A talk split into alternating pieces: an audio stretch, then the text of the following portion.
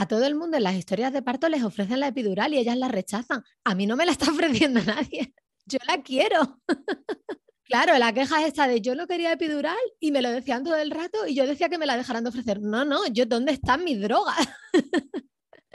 Entonces ya por fin, porque claro, el problema era que la epidural te la tenían que poner en el paritorio y que como yo estaba dilatando muy despacio, pues no me podían llevar al paritorio porque a saber si me iba a quedar ocupando un paritorio un día entero.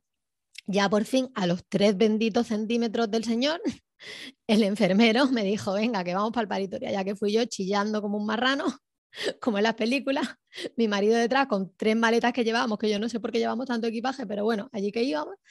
Y ya por fin llegamos y ya por fin ¡oh! apareció la anestesista cubierta en un halo dorado.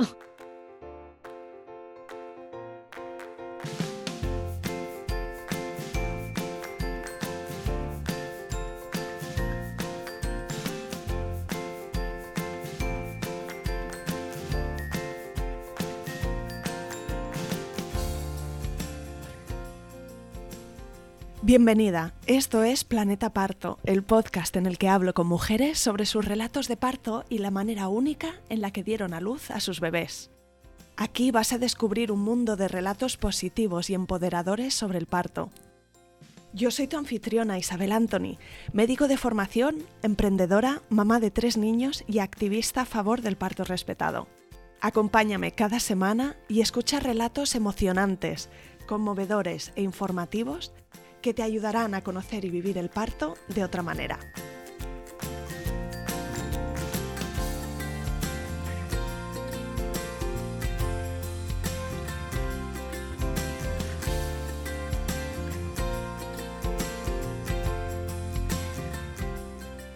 Hoy te traigo al podcast a una de mis heroínas del marketing de contenidos. Llevo algo más de un año suscrita a la newsletter de Marina Díaz, que escribe un email diario a su lista de suscriptores. Pensarás, ¿un email diario? Eso es demasiado. Pero no lo es cuando el contenido de esos emails es divertido, inteligente y a menudo mordaz. Marina es psicóloga, su web es psicosupervivencia.com y típicamente mezcla consejos de desarrollo personal con reflexiones, historias y anécdotas propias. ¿Por qué te cuento esto? Bueno, pues porque hace unos meses Marina mencionaba en su newsletter cómo fue el parto de su hija Alana, diciendo esto. No me gusta el dolor. ¿Qué queréis que os diga? Si hubiera podido delegar el parto, lo habría hecho, pero la niña tenía que salir por algún lado. Así que fue un placer invitar a Marina y hablar con ella y preguntarle por su experiencia en más detalle. Como sabes, creo que es positivo que este podcast incluya todo tipo de vivencias, incluidos los relatos donde, y cito a Marina, la epidural se vivió como la llegada de la Virgen María, tenías cero interés en meterte en la bañera y no te sientes especialmente transformada o empoderada por haber sido capaz. El relato de hoy me parece súper valioso e interesante y además viene con una sorpresa grande en el último momento que cambió el curso de las cosas. Aprovecho para darte la bienvenida a este podcast si eres nueva aquí y estás esperando un bebé, o simplemente eres como yo, entusiasta de los partos en general, te animo a suscribirte al programa en Spotify, iTunes, Evox o Google Podcast.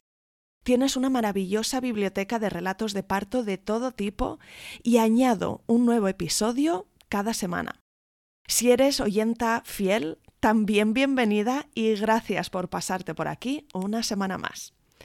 Encontrarás las notas y menciones de este episodio en la web planetaparto.es, episodio 65. Y además puedes hacer totalmente gratis un quiz para poner a prueba cuánto sabes sobre el parto. Espero que disfrutes este episodio tanto como yo. Empezamos.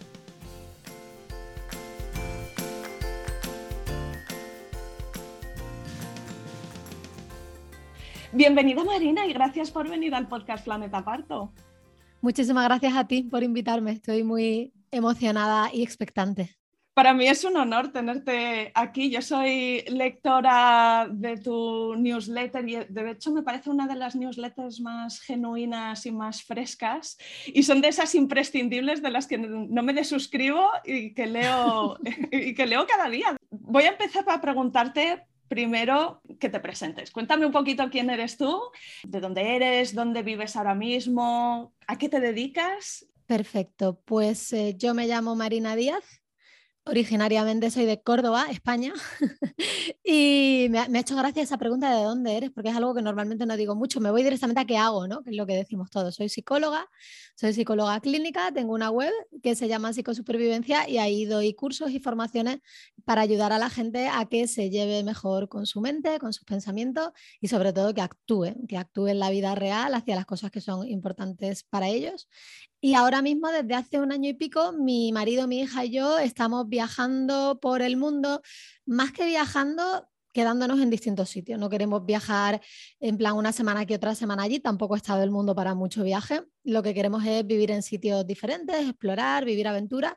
Así que ahora estamos en, en Austin, en Texas, en Estados Unidos, y vamos a estar aquí hasta el día 28, que estamos a 7, o sea, tres semanitas justas nos quedan. Mm. Y bueno, después los planes están un poco en el aire porque tenemos ahí que cuadrar unas cuantas cosas familiares, pero en algún sitio aterrizaremos y, estaremos bien. En tu newsletter, de hecho, vas contando tus aventuras y bueno, es una newsletter orientada a darnos, por un lado, información que nos ayude a entender mejor nuestro modelo mental ¿no? y definir nuestros valores y actuar en dirección a ello, pero hablaba, decía antes que, me parece muy fresca porque cuentas tantas historias ¿no? de tus observaciones del día a día, de cosas que te ocurren, de reflexiones, de lecturas. Animo a todas las oyentas que nos están escuchando que te sigan. Repíteme cómo es tu web para que sepamos dónde encontrarte. Es psicosupervivencia como suena, bueno, psicosupervivencia.com y ahí quien quiera se puede suscribir y le mando esas historietillas cotidianas que aprecio, por cierto, mucho tus palabras y me alegro de que las disfrutes. Y hoy estamos aquí para hablar de, de tu camino hacia la maternidad. Ya nos has dicho que tienes una hija, ¿verdad? Cuéntanos cómo se llama. Ella se llama Lana y tiene ahora mismo tres años y medio, hace dentro de cinco días. Vamos a remontarnos entonces un poco atrás. Yo te preguntaría en primer lugar si tú siempre has tenido claro que querías ser madre o si fue una cosa que ¿no? en un momento dado se convirtió en un objetivo o si las circunstancias te llevaron en esa dirección. Un poco, ¿dónde empezó tu camino? Fue un camino un poco tortuoso. Yo siempre había querido ser madre, lo tenía como la opción por defecto un poco y recuerdo con mi primer novio hablar, hablar de típicos ¿no? nombres que le vas a poner a tus hijos y cuándo vamos a tener hijos y esto y lo otro. Él era muy paternal eh, también en aquella época. Y bueno, lo sigue siendo, de hecho, tiene, tiene un hijo él también. Y bueno, luego eh, tuve un momento ahí como de, Mm, shock con la maternidad que coincidió con una especie de segunda adolescencia que viví en mi vida como a los 25, 26 o así. Empecé a escalar, conocí a mucha gente, como que me desaté un poco y entonces eh, entré en, el, en, la idea de no, esto no es para mí porque esto son muchas ataduras, esto es muy esclavo, yo quiero ser libre, etcétera, etcétera. También coincidió con que un par de amigos, eh, bueno, de amigas conocidas, tuvieron hijos y vi el cambio que se suponía en sus vidas. Y como que dije, no, esto no es para mí, yo no quiero tener hijos. Y además, como yo soy tan categórica, yo se lo iba diciendo a todo el mundo, no, no, yo no quiero tener hijos. Me leí libros sobre el tema, yo sobre cada decisión que tomo me leo cinco o seis libros. y cuando conocí al que es ahora mi marido, a Pablo, de hecho yo le dije, no, yo no quiero tener hijos. Y me dijo, ah, pues estupendo, porque yo tampoco. Y durante los primeros años de nuestra relación, esa era como la asunción, como el supuesto, ¿no? No vamos a tener hijos. Y entonces un día de, hmm, espérate que piense, ¿cuándo fue? En marzo. Un día de primavera salimos los dos a pasear, vivíamos en un pueblito, en aquel momento en el interior de Cataluña, cerca de, de Lleida, y salimos a pasear y vimos un ruido. Dijimos, ¿qué es eso? ¿Es un pájaro? ¿Qué es? Y era una gatita, chiquitita, chiquitita, metida en una tubería, así del tamaño de un palmo, que eh, se convirtió en nuestra gatita, vamos, se convirtió, no, siempre fue una gata, pero se convirtió en nuestra gata, nuestra gatita calimera. Entonces, a mí eso como que me, me despertó el instinto maternal, que ahora mirándolo en retrospectiva digo, no tiene nada que ver cuidar de un gato con cuidar de un hijo, ni eh, la intensidad ¿no? y la energía que te requiere y la dedicación. Y yo sé que mucha gente sin hijos que dice como que ellos quieren a sus animales y que les sienta mal que la gente con hijos diga, ah, pues no es lo mismo. A ver, mi experiencia es que es muy diferente No quiere decir que, para ti no signifiquen muchísimo tus animales, por supuesto, y de hecho para nosotros la gata significó muchísimo y la queríamos un montón. Y yo creo que para mí lo que fue, lo que, lo que supuso fue como una primera mirada a la satisfacción que te da cuidar a otro ser y sacrificarte en el buen sentido de la palabra que yo creo que sacrificio es una palabra que está muy mal entendida, pero el origen etimológico me gusta mucho porque es hacer sagrado algo, ¿no? Y hacer sagrado ese cuidado y ese tiempo y esa energía, como que para mí fue una ventanita en lo que podía ser para mí la maternidad. Entonces, mm, dándole vueltas, viendo ya más amigas que empezaban a tener hijos, ya era otra época de la vida, ya se veía como más normal, ya no era algo que, que te supone tanto una renuncia, sino como el próximo paso lógico, y yo pensaba, pues yo eso también lo quiero. Entonces se lo dije a mi pareja y él me dijo que nanay de la China. Que teníais un y bueno, por resumir, claro, teníamos un acuerdo. Entonces, por abreviar un poco, yo llegué a un punto en el que dije, bueno, mm, por aquí o por allí, si tú no quieres hijos, pues lo dejamos. Y cortamos durante dos meses y después de dos meses él volvió y me dijo, mira, que sí, que yo quiero estar contigo, venga, que vamos a hacerlo, vamos a tener hijos. Y después, pues siguió aplazando un poco, haciéndose el long y hasta que yo le dije, ven para acá, moreno, y vamos a procrear. y ahí ya pues procreamos y por suerte bastante pronto vino mi, hija. Oye, es una fantástica historia y desde luego que, parece progresivo, ¿no? Y no sé si en este, este momento de cuidar a, Calimera, ¿cuándo fuiste consciente de este sentido del sacrificio y del cuidado y que podía ser un, primer paso, pero que querías ahora dar otro? Yo creo que bastante pronto. De hecho, si Calimera llegó en marzo, abril, si no me equivoco, no debe ser un poco más tarde porque su cumpleaños se lo celebramos en marzo y ese mismo verano nos fuimos Pablo y yo a Salou a pasar unos días y dejamos a la gatita sola, pues yo hice dos o tres noches como mucho. Y estábamos como tontos con la gata mirando vídeos, ay, cómo estará, estará bien. Recuerdo que le dejamos puesto el aire acondicionado de la casa que mi madre decía, estáis tontos. Yo decía, no, que hace mucho calor, pobrecita la gatita, ¿no? Sí, esa ilusión que te da, que, que, ahora mismo como padres pues nos vemos haciendo lo mismo, ¿no? Que a lo mejor estamos en una cita los dos juntos y de repente nos ponemos a ver un vídeo de la niña o por la mañana ahora en el cole en el que está tienen una camarita y la puedes mirar por la cámara. Las cosas de, aquí de Estados Unidos, entonces pues de vez en cuando nos ponemos a mirarle y digo, pues estamos tontos, o sea, vamos a aprovechar a hacer otras cosas, lo que sea, pero no te quedas ahí mirando a, a tu niña, ¿no? Y te da como esa ternura, ese síndrome de Estocolmo que tenemos a veces los padres con los hijos, ¿no? Porque por una partes como te, te, te desgastan, pero te recargan al mismo tiempo. Es una cosa muy curiosa, la verdad. Entonces, dices que tuvisteis un camino corto, ¿no? Una vez os pusisteis a probar. Cuéntame cómo descubriste que estabas embarazada. Pues sí, por suerte fue, fue un camino muy corto y fue el, el, segundo mes que lo intentamos en serio y el primero, de hecho, no fue muy en serio porque además creo recordar que fue algo así como yo le dije a Pablo, eh, bueno, venga, este mes, y él me dijo, no, el que viene, y yo le dije, venga, este mes, una vez en el día que yo te diga. Y como yo me iba mirando mi ovulación y mis cosas, dije, venga, este día, pero ese, ese mes no le acertamos ya al, día, al mes siguiente, que le dimos con un poquito más de, de intensidad al tema, pues ahí sí que, ahí sí que sucedió. Y nada, yo recuerdo que una mañana estaba yo en mi casa tal y, yo ya te digo que lo tenía todo calculado, yo sabía el día que había ovulado, o sea, yo no esperaba que se me retrasara la regla, sino que dije, venga, que me voy a hacer un test, porque ya pues podría salir, pero todavía no era el día de la regla. Y recuerdo que me lo hice, que lo dejé en el baño y que me puse a hacer otra cosa que yo nunca había pensado que sería ese tipo de persona, yo pensé que sería de las que lo estaría mirando ahí súper... Y, y, no, volví y, dije, yo creo que eso es positivo. Y no recuerdo, recuerdo decírselo a Pablo, pero no recuerdo exactamente qué me dijo él ni qué le dije yo a él. En fin, yo qué sé, aquello fue un bully bully de emociones, eh, pero bueno, sí, ya te digo, muy prontito, es que no estaba ni de cuatro semanas, o sea, contando desde la fecha de la última regla, ni de cuatro semanas. Bully bully de emociones porque pensaste mil cosas a la vez. Cuéntame un poquito. Pues yo qué sé, lo que piensas en ese momento, ¿no? Eh, fue por una parte fue alivio, ¿no? De haberme quedado tan, tan rápido. Eso la verdad es que, que, en ese sentido muy bien, que me alivió mucho. Y luego, pues, no sé, ilusión también de decir, no sé qué va a pasar ahora, yo qué sé, te pones a mirar, eh, recuerdo haber mirado los típicos calendarios, ¿no? De tu bebé va a nacer en tal fecha, en este momento pues son tantas células de no sé qué y, y mirar como los meses que me quedaban por delante, imaginarme cómo crecería, ¿no? También es verdad que cuando, cuando sabemos que estamos embarazadas ya como que calculas nueve meses y dices, ostras, es muy poco tiempo, ¿no? Sí, no, o sea, para mí fue corto, pero también fue largo. Yo recuerdo que ese año se me hizo larguísimo. Además, mi embarazo fue precisamente, o sea, mi fecha de última regla era el 31 de diciembre, con lo cual iba cada semana del, del, año, iba con mi embarazo, o sea, que fue como todo el año. Y yo recuerdo que a mí se me hizo súper largo. Luego dicen que el segundo se te hace más corto porque, claro, tienes al primer niño, pero yo recuerdo que se me hizo muy, muy largo. ¿Cómo te encontrabas eh, físicamente? ¿Cómo fue tu embarazo? Bueno, el primer trimestre fue regulero, tenía muchas náuseas, eh, no vomité demasiado, no, de hecho no vomité nada. Es que estoy pensando que vomité una vez, pero fue en el tercer trimestre. Pero el primer trimestre lo que tenía eran náuseas, como las típicas náuseas de ir en coche y decir que, que asco todo, ¿no?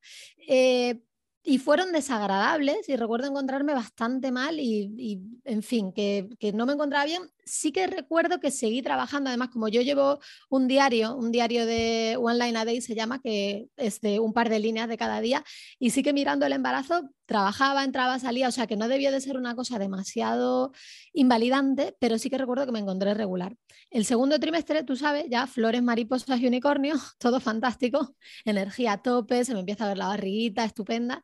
Y luego el tercer trimestre me dio mucho dolor de espalda, me dio un dolor así como alrededor de las costillas y de la espalda, yo creo que porque la niña se me, me presionaba ahí arriba, como yo soy más bien bajita, como que la tenía aquí incrustada, y estuve bastante molesta, no podía no podía estar ni sentada ni de pie, solo podía estar como tumba. A ver, podía, poder podía, pero me, dolía. Entonces recuerdo estar incómoda también para trabajar y, en fin, eso fue un poco más rollo, eh, pero fue, yo creo que fue al principio del tercer trimestre y luego tuve un último mes fabuloso, que se me quitó el dolor, pude ir por fin a mi fisio de confianza que estaba en Granada, me quitó el dolor maravillosamente, Clínica La Zubia, todos los granadinos, perdón, no, no se llama La Zubia, está en La Zubia, pero se llama Olimpia Maravilloso, porque además él me vio y me dijo, ¿qué te duele? ¿La ciática? Yo dije, no. Y me dijo, las costillas. Yo dije, sí. Y me hizo así, me tocó, movió a la niña, me lo quitó. Maravilloso. En fin. Y ese último me recuerdo que fue muy bueno. Nos acabamos de mudar de piso, estábamos preparándolo todo y yo me encontraba muy bien. En definitiva, yo no diría que fue un embarazo horrible. Sí que te diré que yo pensaba que iba a disfrutar más del embarazo de lo que disfruté. Yo me imaginaba como un estado místico, de que, ya vas a ver que es un tema en todo lo que se refiere a, a mi relación con todo lo perinatal. Pero sí, yo me imaginaba como mucho más mística y, y, luego lo vi bastante prosaico. Y de hecho, mm, ahora quiero tener otro hijo y quedarme embarazada precisamente no es para nada la parte que más ilusión me hace. O sea, si lo pudiera tener ya nacido, muchísimo mejor. Y entonces, no sé si en esos nueve meses fue todo viento en popa o tuviste algún susto, que a veces ocurren cosas ¿no? que, que, también no, nos dan preocupación. Por suerte, no. Lo único que salió, me, doy cuenta de que pensaba que lo recordaba todo mejor y ahora que estoy hablando contigo es como que las cosas van saliendo poco a poco hacia mi memoria. Lo único que fue mal, entre comillas, con ella fue que yo tuve diabetes gestacional. Pero es verdad que fue una diabetes gestacional muy, muy en el límite en plan que se me pasaba dos puntos o una cosa así de la curva de glucosa. También es verdad que yo comía relativamente bajo en hidratos de carbono, que eso dicen que también puede mm, cambiar el resultado de la curva porque tu cuerpo no está acostumbrado a gestionar tantos hidratos. La cuestión es que, bueno, no me tuvieron que poner insulina, yo sí que me iba haciendo mis piquetes estos de, de, glucosa y comí muy bien y el resto del embarazo. Sí que seguí teniendo aversiones durante todo el embarazo, entonces a veces me costaba ahí encontrar el equilibrio entre qué puedo comer y qué me apetece. Pero bueno, la diabetes ya te digo, la tuve muy controlada. La niña no tuvo ningún signo físico de diabetes, no, no fue más grande de la cuenta, ni ha tenido luego ningún problema. Ella, mm, vamos, está bien en su peso, perfecta. O sea que lo que fue el embarazo, yo creo que no. Pues luego lo típico, pues estreñimiento mío, pero no, con la niña, afortunadamente, todo bien, ningún susto, más allá de eso. Eh, háblame un poquito de tu preparación al parto, empezando un poco con qué intenciones y qué ideas previas y qué estímulos e influencias tenías. No sé si eh, hablabas antes de algunas amigas que habían tenido hijos, pues si te contaron sus experiencias o si sabías la de tu madre o alguna otra eh, persona en tu familia. Un poco el punto de partida, ¿no? esa base de la que empezaste a ubicar el, tema parir. Es una manera muy buena de plantear esto porque efectivamente yo creo que todas llevamos al parto con un contexto que tiene que ver contigo, con tu historia, con lo que te han contado. Entonces, en mi caso, mi historia de parto de cuando yo nací, yo nací por cesárea programada, porque yo estaba, o sea, yo venía de nalgas y entonces, pues mi madre decidió que, iba a ser una cesárea programada. Mis dos padres son médicos, mi padre es cirujano, mi madre es médico digestivo. Ellos estaban muy metidos en un ambiente, lógicamente, hospitalario y médico. Y entonces, bueno, pues mi madre fue allí y ya está, pues a, a tener a, su hija. Además, ella siempre lo cuenta como yo me pinté, me arreglé y yo fui allí a tener a mi niña más contenta que unas Pascuas. O sea, que ella fue como la que va a pedir una pizza, pues a tenerme a mí. Y ella en ese sentido, el relato suyo de la cesárea, era muy positivo y de hecho a mi hermano lo tuvo por parto vaginal, pero se complicó, le usaron forceps, le hicieron una episiotomía desde aquí hasta aquí, como quien dice, de la frente hasta los pies a la pobrecilla y ella siempre cuenta que su recuperación fue mucho mejor con la cesárea que con el parto vaginal. Entonces yo digamos que yo tenía, como además yo era el bebé, resultado de eso, yo mi predisposición hacia, la cesárea concretamente era muy buena. Y como además a mí me da mucho miedo el dolor, yo soy muy médica para el dolor, soy muy poco de sufrir y soy cómoda en general.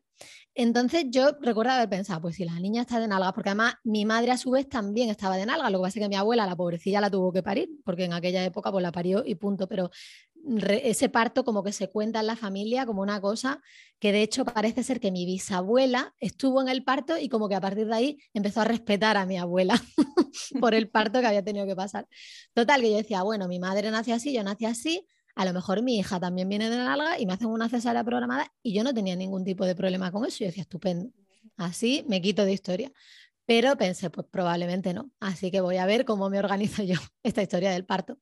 Entonces, en cuanto a mis amigas, mmm, bueno, en general, digamos que su aproximación al parto es mixto. Mis amigas son muy prácticas en general, son gente práctica y sensata. Y no era un grupo ni especialmente pro medicalización ni especialmente hippie, o sea, una cosa como intermedia. Y hay de todo. Entre mis amigas hay epidurales, hay cesárea, hay parto mm, sin epidural, hay de todo. Menos parto en casa. En casa creo que no ha parido ninguno. En fin, total, que yo fui con mi mente abierta y dije, venga, pues vamos a verlo todo. Fui a una fisioterapeuta de Granada también, pero otra diferente, que trabajaba en este tema de la preparación al parto y ella me dijo, bueno, pues tal, pues vamos a hacer estos ejercicios. Y ella me dijo, pero para que esto que estamos haciendo te sirva, tú tienes que poder moverte en el parto.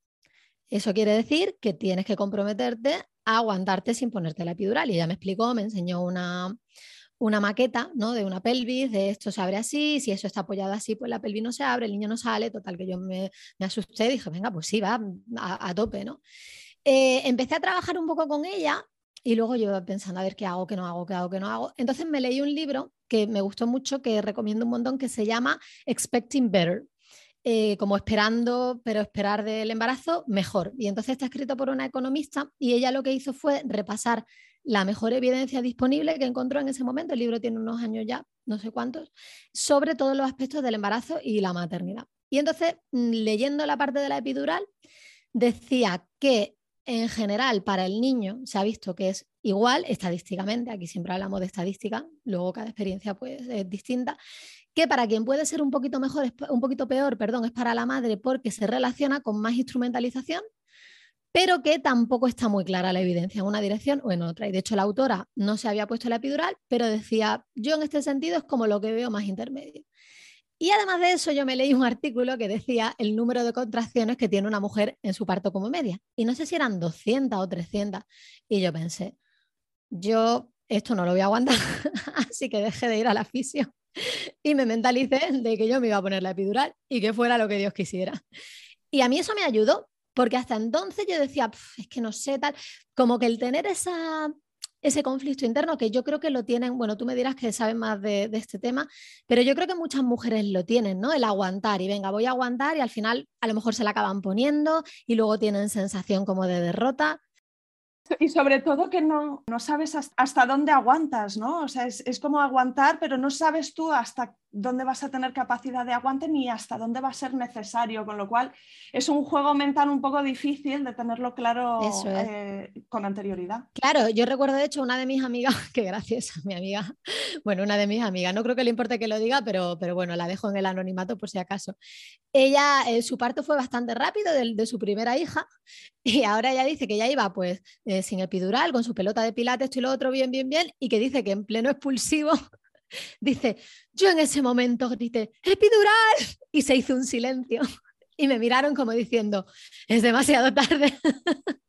Entonces, bueno, yo a mí tomar esa decisión, yo decidí, en cuanto me la ofrezcan, me la pongo. Punto. Y eso fue lo que hice. Y de hecho, mi conflicto con la epidural al final fue que, en mi opinión, tardaron mucho en ponérmela. Yo la habría querido mucho antes. Lo que pasa es que dilaté despacio, ahora hablaré de eso, y tuvieron que esperar un poco, pero yo por mí, y de hecho para el próximo, si a mí puede haber un anestesista de guardia a la puerta de mi casa desde las dos semanas anteriores a la fecha de parto, yo maravilloso.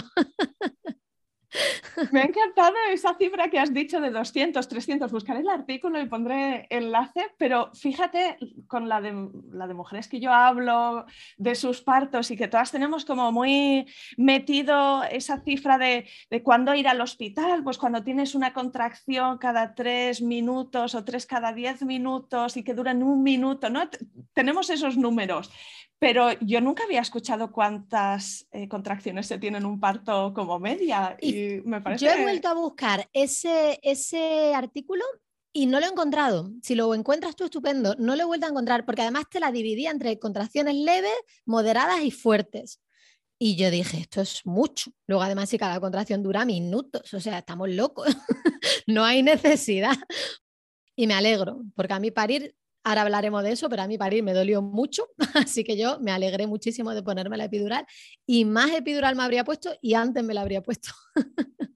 Y no sé si tú estabas haciendo el seguimiento del embarazo con la seguridad social o con una mutua y si tomaste también un poco la decisión de dónde parir, que es una de las importantes en el parto, ¿no? Al final puedes ir al hospital que tienes más cerca o puedes buscar otro por otras circunstancias que, prefieres. Así que háblame un poquito de esto. Fíjate, esa decisión sí que la tomé. Me tocaba parir en uno de los hospitales de Granada, en el antiguo, entre comillas, en el, creo que es el materno. Y me hablaron, y además fue de estas cosas que las escucha, y no es que leyera estudios ni nada, sino que alguien me dijo, ah, pues el otro está mejor, el nuevo.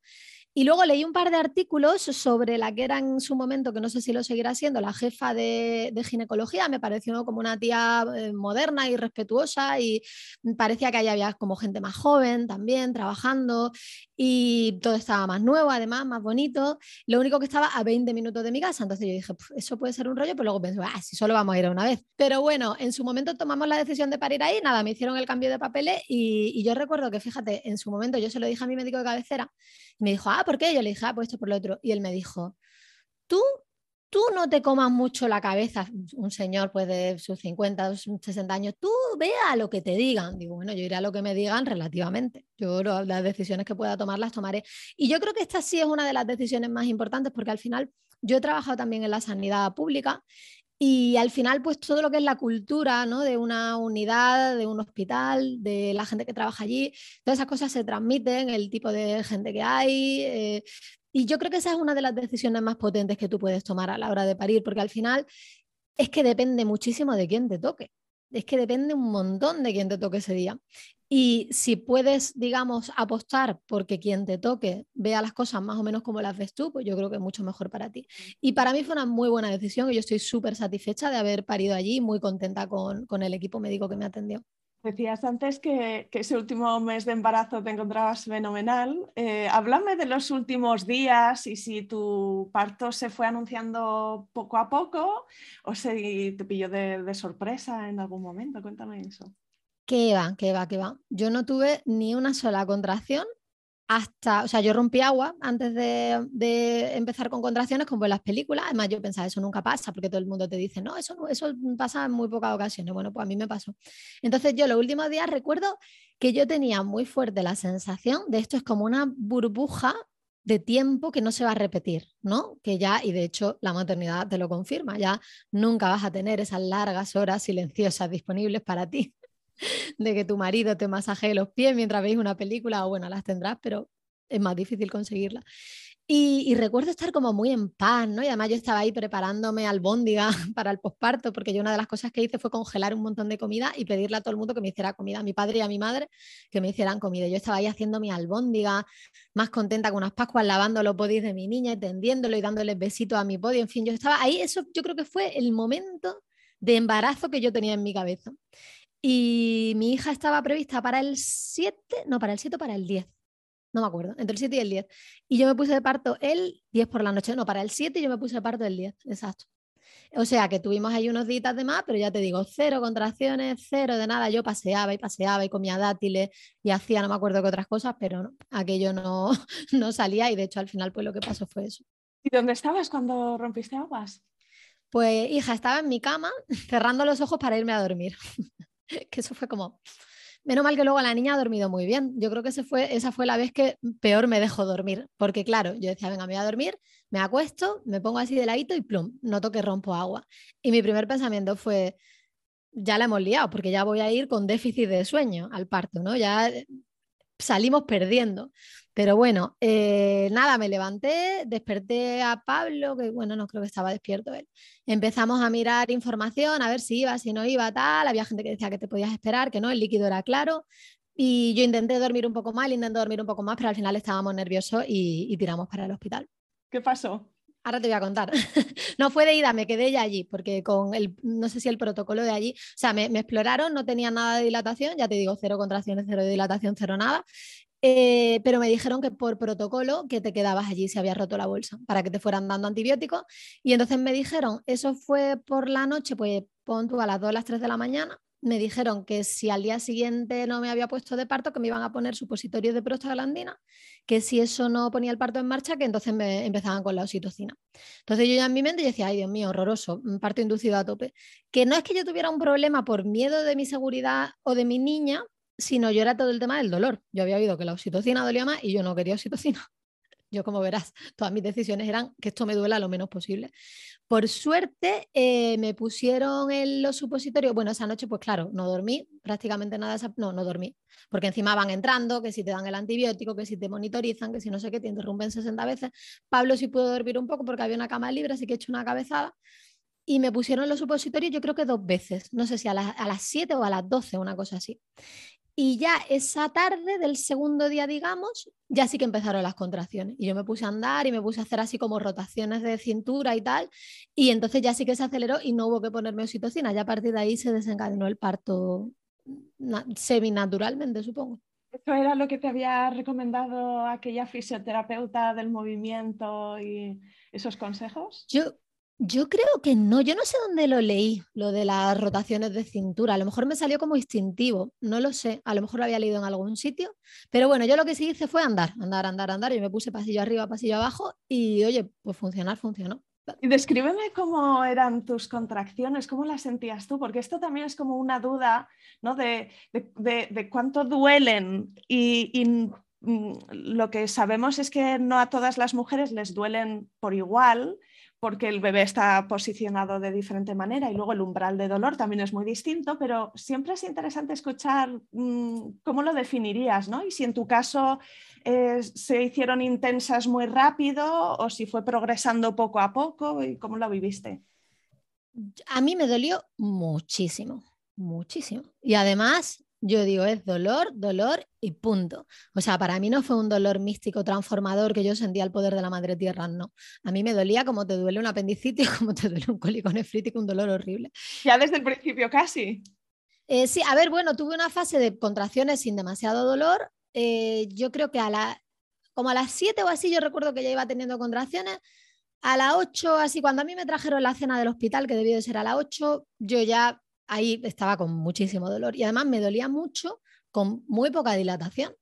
Es verdad que dicen que los partos secos, que cuando se rompe la, se rompe la bolsa, que duelen más. Eso me lo había dicho, de hecho, la fisio esta, que, los partos secos duelen más, porque como que no tienes colchón con el cuello, no lo sé. A mí me dolía mucho. Y a ver, me imagino que tendremos distintos umbrales del dolor. Yo también estoy convencida de que la intensidad debe ser distinto, porque yo recuerdo a mi compañera de habitación que estaba de cuatro, era su segundo hijo. Yo decía, es imposible que le duela lo mismo que a mí, es imposible, porque era un dolor como si te dan un martillazo, o sea, que no, yo no sentía que tuviera un, control. O sea, era un dolor como que, te posee, que, un dolor de que, tu mente solo puede pensar, quiero que se acabe este dolor. Entonces, bueno, no sé, eh, yo hice algo de preparación al parto eh, con la seguridad social, luego practicar pues respiraciones, postura, cuatro cosas, no hice nada pues ni de hipnoparto ni nada de eso porque como que no me lo creía mucho, que, la que me escuche y haga hipnoparto se enfadará. Pero bueno, tengo una amiga, por ejemplo, que, que ella sí hizo hipnoparto y dice que le sirvió un montón.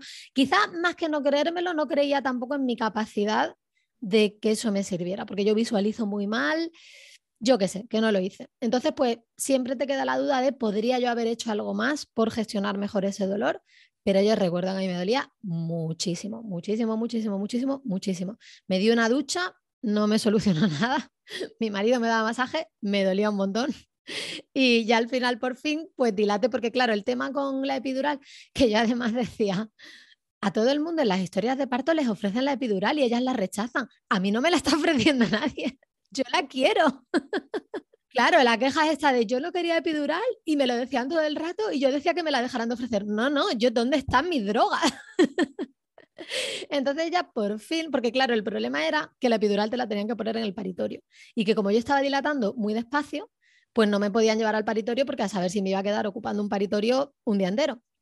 Ya por fin, a los tres benditos centímetros del señor, el enfermero me dijo, venga, que vamos para el paritorio, ya que fui yo chillando como un marrano como en las películas, mi marido detrás con tres maletas que llevábamos, que yo no sé por qué llevamos tanto equipaje, pero bueno, allí que íbamos.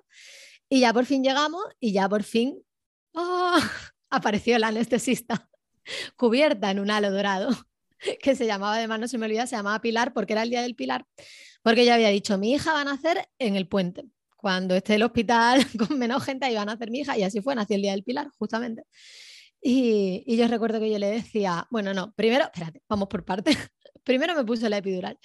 Y yo ahí no recuerdo ni cuando la gente te dice, te duele, digo, ¿qué me va a doler? Si, si no te importa, en ese momento te da todo igual. O sea, no recuerdo ni el pinchazo, no lo recuerdo. Recuerdo sí que me dijeran, no te puedes mover, y es verdad que en ese momento no te puedes mover y no te mueves. Yo no sé si te entra ahí como un reflejo primitivo. Dicen que se te paran las contracciones por, por el estrés, ¿no? pero yo es cierto que yo en ese momento me quedé quieta como una piedra, pero, pero nada, no, no me dolió ni me molestó ni nada. Y yo en ese momento vino mi gran decepción con la epidural, que fue que yo me imaginaba que yo me iba a quedar muerta de cintura para abajo, que era lo que yo quería. o sea, yo quería como Rambo, no siento las piernas, eso quería yo. Pues no, como en aquel hospital eran muy hippie, me pusieron una dosis bajita para que lo notara. Yo decía que yo no lo quiero notar, que me dejéis. Pero luego en retrospectiva yo creo que, que, estuvo bien, porque fíjate, en mi caso, ese, eso que dicen de que la epidural te para el parto, en mi caso fue al contrario. O sea, en mi caso, gracias a la epidural, yo me pude relajar y a partir de ahí avanzó muchísimo más rápido el parto. Y de hecho yo es verdad que sí que notaba como mi cuello del útero y como que yo me podía relajar y abrirlo. O sea, yo no sé, yo ahí sí que empecé como a visualizar que se abría, ¿no? Y, y a partir de ahí pues fue como mucho más relajado y más fácil, pero que me seguía doliendo. Vamos, yo de vez en cuando llamaba a la enfermera, a la, a la matrona y le decía, Elena, que se llama Elena, Elena, droga, droga. Yo es verdad que cuando no me dolía me ponía graciosilla, el parto alternaba entre el sufrimiento y el humor. Así que bueno, hasta, hasta ahí. Cuéntame ahora por curiosidad, hasta este momento, ¿cómo lo estaba viviendo tu pareja? Pues mira, bien, él la verdad es que, que, fue un gran compañero de parto, a excepción de lo que te voy a contar, que es el gran giro de guion de mi parto, que, que ahora vendrá. Pero nosotros teníamos un libro que se llama eh, The Birth Partner, si no me equivoco, el compañero de parto, que está genial, eh, que te va contando como todas las fases y qué esperar y qué decirle a tu mujer y tal. Y entonces él, tenía su, su, Kindle, su libro electrónico, y lo iba leyendo, ¿no? A la vez que, que, yo iba con todo esto.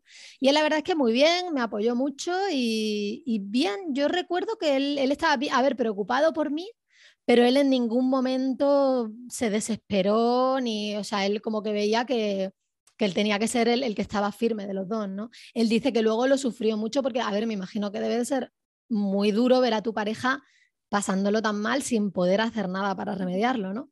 Pero bueno, él lo llevó de manera bastante, bastante estoica y bien a lo largo de casi todo el proceso.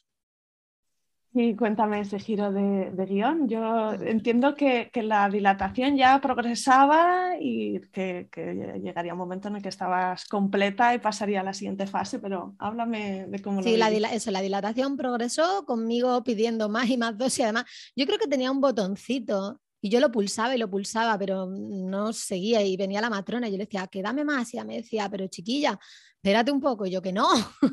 y ya en este, en este proceso efectivamente ya terminé de dilatar y ya llegó el momento de empujar. Y, ah, bueno, otra cosa que hacía la matrona, que, que era, yo creo que era jovencita y se veía que, estaba así como a la última de todo, porque otra cosa que hacía era cambiarme de postura, ¿no? Y en mi libro eso lo decían, que si te ponían la epidural y no te podías mover, por lo menos que te cambiaran de postura. Entonces ya venía, me giraba para un lado, para otro, y nada, bien, yo dormité un poquito así, pero no mucho porque, insisto, me seguía doliendo. Y luego ya llegó el momento de, empujar y ella me propuso empujar de lado, que eso me lo había dicho la fisio, me había dicho de lado se abren mejor tus caderas, pero no me resultó muy incómodo, así que yo empujé normal, como en las películas, así, mm, panza arriba. Y a mí me fue bien. O sea que, en ese sentido no, no tuve historia. Empieza a empujar, todo bien, el expulsivo para mí fue mejor que la dilatación porque ahí por lo menos puedes hacer algo y como que estás siguiendo tu instinto y ya además sabes que va a terminar dentro de poco. Apareció la cabeza, eh, la matrona llamó a Pablo, Pablo miró la cabeza, volvió a mi lado de la cama, me agarró de la mano, puso los ojos en blanco y se desmayó. Y se dio en la cabeza, bueno, en el cuello de hecho, con la cunita que hay para cuando nacen los bebés. Yo me puse a llorar como una magdalena, yo pensé, se me ha matado eh, Pablo, la niña saliendo, o sea, se estaba, la niña coronando, se veía la cabeza ya, llamaron a, la anestesista, a la gente que había por ahí, en fin, una, una situación completamente caótica. Y en medio de ese caos, la matrona me dijo, mm, porque yo empecé a decir, pero está bien, está, yo pregunté, ¿está vivo? Decían, claro que está vivo, mujer, claro que está vivo. Porque le dije, Pablo, te quiero, en un momento así de desesperación. Y, nada, eh, en ese momento, ¿qué pasó? Eso, la matrona me dijo, eh, mm, la niña tiene que salir, así que tienes que empujar, la niña tiene que salir. Y yo no sé si por todo este follón la niña salió con vueltas de, cordón. O sea, no sé si por todo este follón, no, las vueltas las tendría, pero sí que eh, yo leyendo después sobre el tema y hablando tal, pues a veces se puede desenredar el, cordón mientras está el bebé en el canal de parto y tal. En este caso no fue así, yo nunca sabré si habría sido distinto si Pablo no se hubiera desmayado. No lo sé, a lo mejor simplemente puede salir así y ya está. Total, que la niña nació con un poquito de hipoxia, con un poquito de asfixia perinatal. Entonces, a todo esto Pablo en el suelo ve que la niña, que a la niña le pasa algo y la ve morada. Entonces Pablo empieza a pensar que la niña ha salido muerta. Y a todo esto a mí me dan a la niña, bueno, y se llevan a Pablo a urgencia y Pablo todo este rato pensando que la niña estaba muerta. Y claro, yo con la niña me la dan un momento, pero no podía respirar. Yo mi primera imagen de ella fue la niña así como moradita y luchando por respirar y se la llevan. Yo me quedo ahí, imagínate mi plan, me quedo ahí en el paritorio diciendo, yo hace 10 minutos estábamos aquí, mi marido, la matrona y yo, todo estupendo, mirando un mandala que había dibujado delante de mí, todo súper tranquilo, súper plácido, y ahora mi marido no está, mi hija no está y yo me he quedado sola en el mundo. O sea, esa fue mi experiencia inmediatamente posterior al, nacimiento. ¿no? Gracias a Dios, eh, la niña estaba bien, aún así la tuvieron ingresada una semana, pero bueno, en el momento la pusieron le desatascaron su, la, nariz, las vías respiratorias y demás, la pusieron como expuesta a oxígeno o algo así, si no me equivoco, era como una cámara, bueno, no sé cómo se llama, pero como para hiperoxigenarla después de la privación de oxígeno. Y Pablo, por suerte, también estaba bien, se fue a urgencias con mi madre que estaba afuera esperando y ya mi madre le dijo que la niña también estaba bien. Y, eso, pero claro, yo hubo un momento de, de todos en pánico, ¿no? Él pensando que la niña no estaba bien, yo, en fin, un show. Y ya después de eso, pues me trajeron a la niña que estuviera un poquito con ella, pero muy poco porque se la tenían que llevar. Y luego pues estuve ingresada una semana. No me podría haber imaginado que este fuera el giro de guion. De hecho, te he preguntado antes cómo lo estaba viviendo él hasta ese momento, ¿no? Por curiosidad. Claro, él, estaba bien, pero yo creo que él se enfocó tanto en mí que debía de estar eh, deshidratado, agotado, sin comer. Entonces, eh, Pablo es muy de no beber y se le olvida beber y no bebe. Entra en modo camello como él dice y no bebe. Entonces, yo creo que fue una mezcla de, eso. Entonces, ya para el próximo lo voy a tener yo ahí vigilado, plan bebe y come y come y bebe y duerme, porque madre mía, qué mal rato. Fue un, fue un mal rato horrible, horrible. Qué susto enorme y desde luego también esa coincidencia en tiempo, ¿no? Te dieron a tu bebé y, no estaba bien y se la llevan y, es que no sabes, no sabes hacia dónde mirar, ¿no? Desde luego no. Claro, claro, porque si tu marido está mal, pero tienes a tu bebé, bueno, pero los dos estaban mal. O sea, Pablo no estaba conmigo para ver qué le pasaba a la niña. Yo no podía porque estaba todavía, pues eso, con la epidural y la sonda y todo, en fin. Pero bueno, sí, la verdad es que fue, un final de parto bastante horroroso. ¿Y cómo reaccionó el equipo que te estaba atendiendo? Pues al principio con alarma, luego cuando vieron que él estaba eh, bien, pues ya te digo, se cachondearon un poco de mí. A ver, esto también es Andalucía, que en Andalucía somos guasones. Eh, que a mí me sentó un poco mal porque hubo un momento en que yo decía, tío, o sea, ponte en mi situación, mi marido se ha caído redondo al suelo en mitad de mi parto, tío. Pero bueno, en general, en general bien y, lo atendieron bien a él, a la niña y, ya te digo, sí, en general bien. Bueno, luego es verdad que, que debió de ser una historia porque eh, sí, es que me está viniendo esa la memoria ahora. Es verdad que luego, esos días que, estuvieron que estuvimos en el hospital, un par de personas vinieron y me dijeron, ah, tu marido es el que se desmayó, o sea que se debió de comentar en el equipo porque debió de ser, debió de ser sonado. Ya, bueno, me imagino que después de dar a luz, es que probablemente no te enteraste de mucho más. Sí, yo recuerdo de hecho haber leído sobre lo de la placenta y mi madre, por ejemplo, dice que para ella lo de la placenta fue lo más desagradable con mi hermano porque como que le metieron la mano y se la sacaron, pero para mí yo recuerdo lo de la placenta, ah, no fue nada. Y luego sí que recuerdo que, que sí que me, me sondaron, bueno, no sé, no me acuerdo exactamente de qué pasó, pero yo tuve luego un momento como de estar eufórica. Yo cuando me dijeron que Pablo estaba bien y que la niña también, yo ya recuerdo como que estaba bien, estaba mandando mensajes a la gente, mandando fotos de la niña, no sé cuánto. Y, en mi mente yo pensaba, bueno, ahora me la van a traer, yo me van a llevar a la habitación, me van a traer a mi hija y nos vamos a ir a mi casa. No fue así. Pero bueno, me llevaron a la habitación. La parte positiva es que me pusieron una habitación individual. así que Pablo se pudo tumbar a dormir en el suelo a mi lado y yo dormí allí. Allí estuve una noche. Y luego estuve una semana en el hotel de madres que tienen ahí en el hospital, que para madres eh, lactantes, que a mí, por cierto, no me parece eso bien. Yo creo que debería ser para todas las madres, independientemente de que sean lactantes o no, porque aunque tú no le des el pecho a tu hijo, tú quieres estar cerca de tu bebé. Pero bueno, eh, entonces yo estuve allí una semana y allí pues estaba muy bien porque yo podía estar con mi hija todo el tiempo que quisiera, tanto yo como Pablo, no había ningún tipo de limitación eh, de tiempo de, de, tú estar con ella, tú podías, por supuesto, pues empezabas allí con la lactancia, le daban allí también eh, biberón y a ella le introdujeron el biberón muy rápido. Y yo la verdad es que con eso de la lactancia yo también estaba en plan que no era de ah, lactancia a toda costa y yo iba con mucho miedo de decir mi hija estaba expuesta a esto entonces yo que le den lo que le tengan que dar, ya está. Si ellos consideran que hay que nutrir a la niña, o sea, mi posición en ese sentido fue de confianza en el equipo médico. O sea, yo elegí confiar en que la gente que estaba allí sabía lo que hacía. ¿Se tomaron las mejores decisiones? Pues a largo plazo, pues eso nunca se puede saber, ¿no? Por ejemplo, allá la tuvieron una semana con antibióticos de manera preventiva, cuando a mí me dijo el médico casi seguro que no tiene ninguna infección, es por esto que ha salido en la analítica, pero esto podría ser por la propia fisia perinatal, ¿no? Entonces, pues bueno, yo, yo qué sé, yo en ese sentido soy más, más defensiva, digamos, ¿no? Y, digo, prefiero pasarme de prevención a quedarme corta que os tuvisteis que quedar una semana y ya estaba ingresada en neonatos, pero mm, básicamente en observación, entiendo, y también para completar el tratamiento de antibiótico, pero la podía sacar de la cuna, no estaba... Sí, no, sí, la podía sacar de la cuna, ella tenía una vía puesta para lo de los antibióticos en el bracito que daba una pena que te moría, o sea, la, la bebé recién nacida con su bracito vendado, te morías de la pena. Pero sí, o sea, allí la, unidad de cuidados intensivos la tenían dividida como los más graves y los más leves y nosotros estábamos en los leves.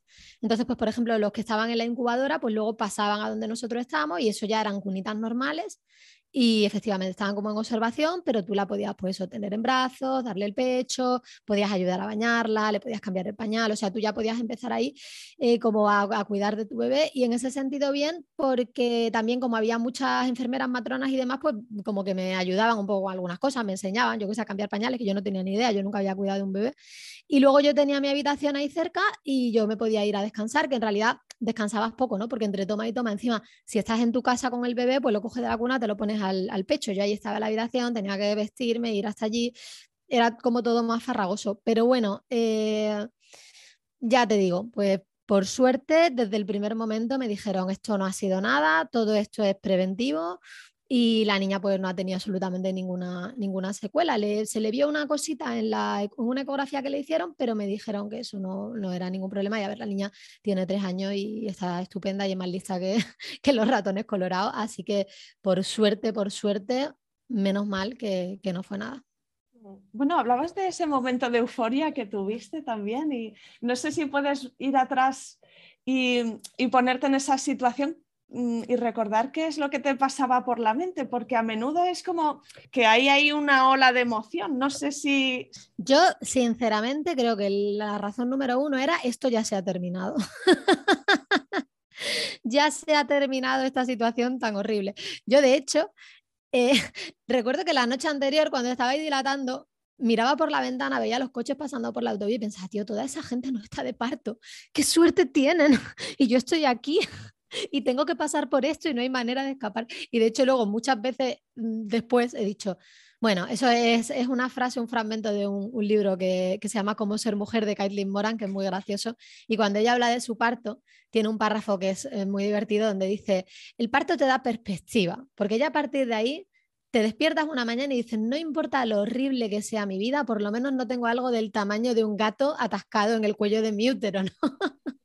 Entonces yo creo que la primera euforia fue de eso, ¿no? Y como de ya ha pasado esto, ya la niña está fuera y ya podemos pasar a la siguiente etapa. Y supongo que algo quizá hormonal también, ¿no? Que siempre hablan mucho de eso, de que cuando expulsas al, bebé te viene como ese, como ese subidón y ese que de repente estás como súper despejada y ya no estás cansada. Que por cierto, mucha gente dice también que, que eso la epidural te lo quita, yo lo sentí, eso también como experiencia individual. Ah, y luego otra cosa también positiva, que recuerdas que te había dicho el tema de, de lo de la instrumentalización y yo en mi caso no me desgarré en absoluto, me dieron solo un punto en la parte externa y, tuve una recuperación súper, súper buena. O sea que, en ese sentido fue, fue una experiencia muy buena y ya te digo, el expulsivo fue bien y, no hubo ninguna consecuencia negativa. Así que al final, pues muy contenta con mi decisión. Mm. Guay, Marina. Pues mm, cuéntame entonces cómo se compara tu experiencia, tal y como fue, con lo que tenías pensado antes. Pues mira, yo tenía la intuición de que mi parto iba a acabar en cesárea, no sé por qué, porque yo decía, con lo negativa que estoy siendo con, todo este tema del parto, lo mal predispuesta que voy. y yo decía, yo además que soy pequeña de tamaño, ¿no? Menos mal que la niña era pequeña también, entonces pues entre las dos nos coordinamos. Pero yo qué sé, tenía yo esa intuición. Entonces fue un poco de sorpresa. O sea, yo no pensaba que yo fuera a parir vaginalmente, como que no me visualizaba yo ahí. Y luego pues me dio un poco de pena porque fíjate, o sea, yo en una de las clases de preparación al parto a las que fui, recuerdo que hicimos como una ronda así las mujeres que estábamos y nos preguntó la, matrona qué era lo más importante para nosotros. Y la mujer que yo tenía al lado dijo, para mí lo más importante es que no sea cesárea. Y yo dije, ¿what? Yo dije, para mí lo más importante es que mi niño esté, que mi niña esté sana y que yo esté sana, o sea, que estemos los dos bien, ¿no? Entonces yo todo el rato había dicho, a mí no me importa nada siempre y cuando mi hija salga bien y yo tenía recuerdo que visualizaba mucho esa imagen, ¿no? De tú con tu marido y con tu hija y mirando los tres, ¿no? Y ese momento no lo tuve, ¿no? Y para mí esa fue como la mayor pena que tengo yo respecto a mi parto, fue eso, que ese momento no lo tuve y de hecho yo tengo mucha pena de que a la niña la vi primero yo y luego mi madre. A mí me hubiera gustado que fuera primero yo y luego Pablo o los dos a la vez, ¿no? Pablo y yo a la vez, ¿no? Entonces él, de hecho, la primera vez que la vio fue cuando estaba ella ya en, la unidad esta de cuidados intensivos y ya estaba ella pues sondada y no, no estaba sondada. No sé, la vio y de hecho él se llevó un impacto horrible porque ella estaba como todavía muy atontadita de todo lo que había pasado y estaba como muy lacia y, y él pues fue una primera, un primer contacto con su hija bastante, bastante duro. Pero bueno, en última instancia, al final, pues por suerte después de eso vienen muchos otros días, muchas otras experiencias y, tenemos a la niña aquí con nosotros y estamos los tres juntos y, ya como que se te olvida, ya no vuelves a pensar mucho en eso porque al final el, el parto es un día y luego pues la maternidad con suerte son, son miles de días decías antes ¿no? que tienes intención o estás pensando quizá en hacer otro fichaje y ampliar la familia seguro que las circunstancias de este van a ser distintas porque siempre lo son en un segundo, pero en tu caso mm, más, ¿no? Porque mm, siendo que probablemente fuese en otra ciudad, sería en otro hospital, ¿qué cosas harías iguales una siguiente vez y qué cosas querrías experimentar o hacer algo diferente? Pues eh, yo creo que haría igual un poco la mentalidad general, lo que te he comentado antes de confiar en el equipo médico, o sea, investigar todo lo que, lo que pudiera y después, una vez que estoy ahí, confiar y decir, esta gente sabe lo que hace. Yo entiendo que para mucha gente esto es quizá como una visión un poco acrítica, ¿no? Y, prefieres como, no sé, eh, cuestionar más las cosas o ser más escéptica. Pero bueno, en mi caso, para mí eso como que me daba más, tranquilidad y más paz mental. Eh, sin duda epidural de nuevo, si me la pueden poner antes mejor, eso ya creo que ha quedado claro. Yo creo que la moraleja de esta época es Marina quería epidural, que no me quiero repetir más. Eh, estuve mirando incluso, y, bueno, aquí igual te escandaliza, pero yo soy muy de tener la mente abierta y de considerar todas las opciones. Estuve pensando incluso el tema de cesárea programada electiva, porque yo me quedé con mucho miedo de lo que le había pasado a mi hija en el parto. Y al final, una cesárea programada, estadísticamente, o sea, otra cosa son las consecuencias negativas que pueda tener en determinados aspectos, pero en cuanto a seguridad, en cuanto a mortalidad, no te quiero citar aquí con mucha mm, categoría, o sea, con mucha certeza porque no es mi campo, pero recuerdo haber leído que una cesárea programada en la semana, no sé si 39 o así, que estadísticamente los resultados eran mejores. Entonces, eh, yo solo de pensar, o sea, para mí es que ya te digo, fue, muy traumático el momento del parto en sí, ¿no? Y, ver, darte cuenta de cómo un parto puede ir bien, bien, bien, bien, porque el parto fue todo bien y de repente, pum, mal, todo al carajo. Entonces yo eso me lo llegué incluso a plantear, pero luego pensé, venga, no, yo creo que, no, yo creo que va a ir todo bien y es verdad pues que el parto natural cuando va bien, pues que es mejor para todos los implicados, también para mí, para la recuperación. Yo tuve una recuperación bastante buena, ¿no? Dentro de lo que es un parto de que todo se te menea ahí dentro. Pero bueno, eh, no creo que lo haga, no creo, nunca se sabe, pero a priori no. Y luego cosas distintas, pues yo creo que básicamente nada. A lo mejor pruebo lo del hipnoparto esta vez. A lo mejor me animo si tengo tiempo libre para practicarlo. Pero bueno, es verdad que voy con expectativas muy positivas porque me han dicho que los segundos partos son los más rápidos y que son los mejores, incluso mejores que los partos posteriores, al parecer. No sé cuál será tu experiencia. Entonces yo tengo mi expectativa de que va a ser eh, una horita corta, como dicen las madres. a ver, a ver si es verdad. Cruzo los dedos. Y llevar una botella para hidratar a Pablo también. sí, sí, sí. Bueno, sí, eso sí, sí, sí, eso es lo primero, es verdad que se me ha olvidado. Que Pablo se hidrate, que coma y que descanse y eso tenerlo súper claro y que no mire cuando salga a la cabeza. que no mire, que se quede conmigo en la cabecera de la cama. Bueno, has vuelto a mencionar ¿no? esto de que fuera bien, bien, bien y que luego se torciera al final y que fuera de verdad una experiencia, ¿no? energéticamente es como eh, un, choque, mm, la situación cambia completamente, ¿no? Hay un sentido de alerta en el paritorio, eh, qué está pasando, incertidumbre. Em, ¿Cómo procesaste esto a posteriori? ¿Fue algo que, no lo sé, con esta actitud práctica pudieras decir rápidamente, bueno, pues ha sido así, no pasa nada? ¿O necesitaste algún otro tipo de, no sé, de recurso? Mm, yo recuerdo, yo recuerdo que las primeras semanas después de tener a mi hija yo me encontraba bastante bien, no tuve ni depresión postparto ni ninguna, ningunos síntomas así extraños, la lactancia fue regular, pero bueno, más allá de eso, el resto yo recuerdo estar muy bien y muy contenta con mi niña y de hecho si me ven las fotos se me ve como con una cara así de, felicidad maternal. Eh, sí que es verdad que tenía como, como asociaciones mm, difíciles con el tema del parto. Por ejemplo, cada vez que pasaba con el coche por delante del hospital, yo recuerdo que yo me ponía mala. Yo miraba ahí y me recordaba yo en esa, en esa sala ahí mirando por la ventana en la dilatación y, luego durante el parto y, y, recuerdo que me entraba como una sensación de, de malestar y, y recordaba el parto y era un malestar, pero como más eso, ¿no? Como esa huella emocional que se me había quedado a mí en el cuerpo. Pero bueno, poco a poco fue pasando y ahora te lo cuento a ti y bueno, desde luego me vienen algunas emociones, pero no es para nada algo que tú digas, bueno, un trastorno de estrés postraumático, ni un flashback, ni nada de eso. Pues bueno, como una experiencia negativa, pero que por suerte pues ha quedado compensada por, por, el hecho de que todo fue bien, de que la niña está bien. Y fíjate que el que más secuelas ha tenido ha sido Pablo, porque se dio del golpe en el cuello, estuvo mucho tiempo y, todavía sigue con dolor de cuello. O sea que el pobrecillo, el que peor salió, el que salió peor parado del parto fue el pobrecito mío. Pues ya para terminar, la última pregunta que se me ocurre es decirte mm, si hay algo que tú le dices a tus amigas o que querrías decirle a Lana si el día de mañana ella decide que quiere tener una familia, está embarazada y te pregunta, oye mamá, ¿qué, debo tener en cuenta para, tener un buen parto? ¿Qué, le dirías? Para mí lo, más importante fue la mentalidad o sea, el, mindset de decir, voy a vivir en el presente y no voy a no voy a crearme, no voy a ir a adelantarme a los acontecimientos, ¿no? Porque lo que te digo, yo llegué con la bolsa rota y yo ya en mi mente era, venga, bolsa rota, inducción, oxitocina, pum, parto súper instrumentalizado, raja de la frente a los pies también, ¿no? Y sin embargo, al final no fue así. O sea, al final el parto fue totalmente distinto.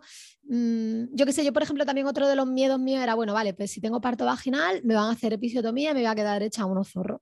Y no fue así en absoluto. O sea, que yo sobre todo le diría, eh, haz tu plan si quieres, toma tus decisiones y luego mantén tu mente abierta y vive, trata de vivir el, presente, de no anticiparte a los acontecimientos y de ir afrontando las cosas a medida que van viniendo a lo largo de todo el proceso del parto. Ya más allá respecto a cosas individuales de haz esto, haz lo otro, pare la bañera, en tu casa, lo que sea. A ver, yo personalmente a mi hija le desaconsejaría que para en casa. Yo en ese sentido soy, ya te digo, soy muy defensiva y para mí es como que la mínima posibilidad de que pase una desgracia por parir en tu casa, a mí no me compensaría. Entonces yo a mi hija trataría de convencerla de que no. Ahí sí que tomaría una decisión, sobre todo porque no es ella sola, porque es ella y su bebé, pero luego si ella lo decidiera, pues la apoyaría, trataría de hacer lo, posible por, por apoyarla en eso. En lo demás yo creo que no tendría ninguna posición así especialmente radical. Pues mm, he disfrutado un mogollón escuchando en detalle tu historia, porque no mencionaba antes tu newsletter que comentas cosas de tu día a día y alguna cosa he leído, pero pinceladas como muy, muy, muy, muy básicas. No tenía ni idea de que, de que fuera así el relato y he disfrutado mucho escuchándote. Así que gracias por compartirlo. Gracias a ti. Fíjate, lo de Pablo desmayándose es la primera vez que lo cuento porque hasta hace un tiempo él no quería que lo, que lo contara porque la gente se ríe, tío. Cuando lo cuenta, la gente se descojona. Ah, se desmayó, jajaja. Y para nosotros fue muy traumático. Eh, pero bueno, ya ayer le pregunté, le dije que iba a tener la entrevista y me dijo que, no le importaba, así que, lo cuento también para que se entienda toda la, situación. Yo también creo, y quizás esto lo diría un poco como, como corolario, que ese final tan difícil empañó mucho el recuerdo del resto del parto, ¿no? Que quizás si yo hubiera tenido ese momento de estar con mi niña, del piel con piel, de estar los tres mirándonos a los ojos, ¿no? ese momento de postal que yo me imaginaba, te diría, ah, pues no fue para tanto, ah, pues no dolió tanto. O sea, yo creo que, que quizá la huella emocional tan negativa influyó también en todo el resto de los aspectos, ¿no? También físicos y, y el dolor y todo eso. Pero bueno, pues ya está, fue como fue. Yo estoy bien, mi niña está bien, Pablo está medio bien. y ya está ahí para adelante y a disfrutar del resto del viaje. Bueno, pues no sé si hay alguna última cosa que quieras mencionar. Eh, yo, una vez más, puedo recomendar que la gente te, siga por tu trabajo como psicóloga, que, lea, que se suscriba a tu newsletter y que, que sepa que va a venir mucho bueno en su dirección. Pero bueno, te doy a ti la oportunidad de decir algo si quieres para terminar este episodio. Muchas gracias que quien quiera suscribirse efectivamente bienvenida. Yo no hablo demasiado de temas ni de crianza ni similar porque me parece que es un campo de minas. Sí que de vez en cuando cuento alguna anécdota con mi hija y, y si me vuelvo a quedar embarazada seguro que contaré cosas también. Pero sí que si alguna de, los que están, de las que están escuchando esto tiene, tiene interés, cada día comparto una pequeña reflexión, una anécdota, una historietilla y trato de dar pildoritas para vivir mejor, para llevarte mejor con tus emociones, con tus pensamientos y llevar una vida plena.